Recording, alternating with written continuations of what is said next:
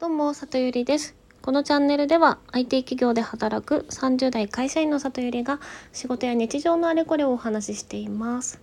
さて今日はですね、コミュニケーションのプロとして恥ずかしいと思ったっていう話をしようと思います。で、何があったかというと、まあ、とあるね、あの、仕事の関連の研修というかトレーニングを今受けているものがあるんですけども、まあ、そこで出会ったあのよく一緒になる方なる方がすごく嫌で イライラしておりまして。っていうのもあのその研修のね趣旨とかあのコンセプトからするとこういうことは絶対にやっちゃダメですよみたいなものがありまして。でペアになって練習させてもらったりするんですけどその中で、まあ、そのタブーをよくやってくるんですよその人が。でそのお互いねそれが終わったらフィードバックしたり反省会したりみたいな感じでやるんですけど毎回「ああまた僕これやっちゃいましたねあはは」って言っていて全然治らないしなんか真摯にやりたいこっちとしてはめちゃめちゃイライラするんですよね。で年齢も多分私よりちょい上くらいの方なのでなんかすごく嫌な 嫌だなって思っておりました。でねあのそんな話を今日ですねあの今日はあの私が通っているコーチングの学校の同僚同期の方で、まあ、15個くらい上のお兄様にねあの聞いてもらっていてですねでそこで言われた言葉でちょっとハッとしたっていうのであの撮ろうと思ってこれを録音しております。はい、でまあその人に言ったこととしてはあのもしまた次その人と同じ練習のペアになった暁には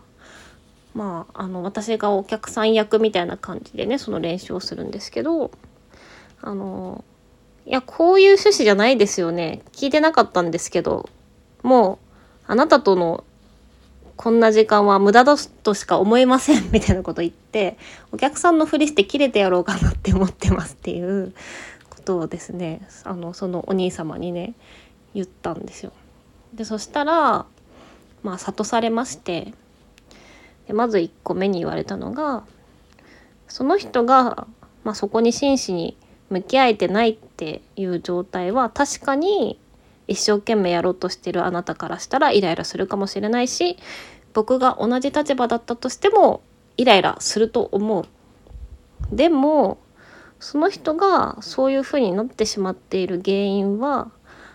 ですねきっと何かしら環境なり今までの経験なりそういうところから生まれているものだと思うから何な何のシステムとか何の環境がこの人を操作してしまったんだろうかっていうふうに物事を考えると怒りも湧いてこなくなるよ。だから冷静になりなさいって言われたんですね。はい、でうんなるほどって思って。で私ね IT 業界でシステム開発とかをずっとやってるんですけどシステム開発の現場でもバグは責めても人は責めるなっていう言葉があって要はバグを誰かね一人の人が埋め込んじゃったっていうのが明らかになったとしてもそれをそうさせてしまったような環境とか例えば忙しすぎるとかチェックが甘かったとかいろいろあるんだと思うからその人を責めちゃダメだよねっていう考え方でこうずっとやってきたんですけどだかその言葉を思い出して、うん、確かに私がなんかプンプンしているのもちょっと違うのかもしれないっていうふうに思いました。でもう一つ言われた言葉がですねあなたがそのまあ鉄器丸出しでまっすぐそれを直球で相手にぶつけたとしてもそれは相手にはちゃんと内まで響かないことの方が多いと思うし逆に直球でぶつけたらあなたに直球で返ってきますよと。だからそのねあの練習はあのなんかお互いがロールプレイングみたいなことやってお互いフィードバックする感じなんですけどあの確かに私がバッて直球でそういう態度でいやおかしいでしょっていうことを表現したら多分ね向こうの性質的にもあの同じような感じで返ってくると思うのでそれで損するのはあなただからやめた方がいいよって言われた。ですね。でさらにさらに言われたのがなので本当に気づかせたいのであればそういう言い方でなくってああ僕こういうことしちゃいましたねよくないですねって思わせるようなこうやり方で伝えないとどうしようもないと。だから心からあ自分やっちゃったなって思わせるようなまあ受け答えだから私の怒りとかはぶつけちゃダメで自然とそういう風に持っていけたらいいけどっていうふうなことをおっしゃっていてもう確かにそうだなっていうふうに思いました。でその、まあ、自分がねやっぱりもともと私結構感情的な人間なのでいやこれおかしいでしょとかあなたおかしいでしょとかあのいやこの立場なんだからこのくらいちゃんとやってくださいよみたいなことを、まあ、割とストレートに あの周りの人、まあ、特に あの上司とか、まあ、他の目に余るリーダーのおじさんとかに、まあ、バシバシぶつけてきちゃった人間なんですけど、まあ、今ねそのコーチングを習っていてコミュニケーションのプロを目指しているのでこう何を言うかとかどうやって相手にぶつけるかっていうところを自分の感情に任せて選んでしまうとそれはあまりにも幼稚というか不適切というか、うん、良くないなってすごく反省をしました。はい、なのでねそこはちょっと、うん、大人にならなきゃなっていうふうに思ったんですけどで一方でこういう話こういう指摘を受けたりとかこういうその伝え方が9割みたいな本もありますけどそのこういう内容を知るなんか考える時っていつも気になるのがこれって日本だからだよなっていうのもあの一方で思うんですよね。で以前あのローコンテキスト文化とハイコンテキスト文化っていうテーマでこのヒマラヤでもお話ししてるんですけど日本は超文脈文化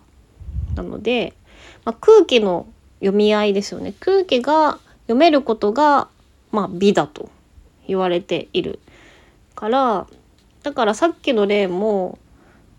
おかしいでしょって思ったけどそのおかしいよってあんたおかしいよっていうのを皆まで伝えずに遠回しに自分で気づいてもらうようにこう態度で示すみたいな方の方がうまくいくよねっていう指摘で確かにそうだなとも思いましたけども多分これ外国人にやったら伝わらないですよね何言ってるかよく分かんないっていうかその多分あ自分が反省しなきゃいけないんだよなそうだなっていう風な展開にはおそらくならないだろうと思うんですね。まあ、逆に外国人の場合はストレートに言われ慣れてるからストレートに言ったところでこの野郎ってなって同じようなこう敵意を持って投げては来ないみたいなのもあると思うんで。うん。だからなんかなんて言うんですかね。その私は日本人とコーチングをして日本人とのコミュニケーションのプロを一旦目指してるってことは忘れちゃダメだなと思っていて多分外国人とか海外の人とはまた多分気をつけなきゃいけないところとか考えなきゃいけないところとかがやっぱ文化によって全然違ってくると思ったんですよ。で私が尊敬するその日本で30人くらいしかいないマスターコーチの女性はあの日本と韓国でコーチングしてるんですけどやっぱ文化が違うからコーチングのやり方も全然違うっていうふうに言ってたので、まあ、日本人のとのコミュニケーションのプロっていう意味では、まあ、大反省だったんですけど、まあ、外国人だったらそうではないっていうところも忘れずに、まあ、ちょっと教訓として吸収して、まあ、今後に生かしていきたいなというふうに思いました。はいでは今日はコミュニケーションのプロとして恥ずかしいと思った出来事をお話しさせていただきました。今日もお聴きいただきありがとうございます。じゃあまたね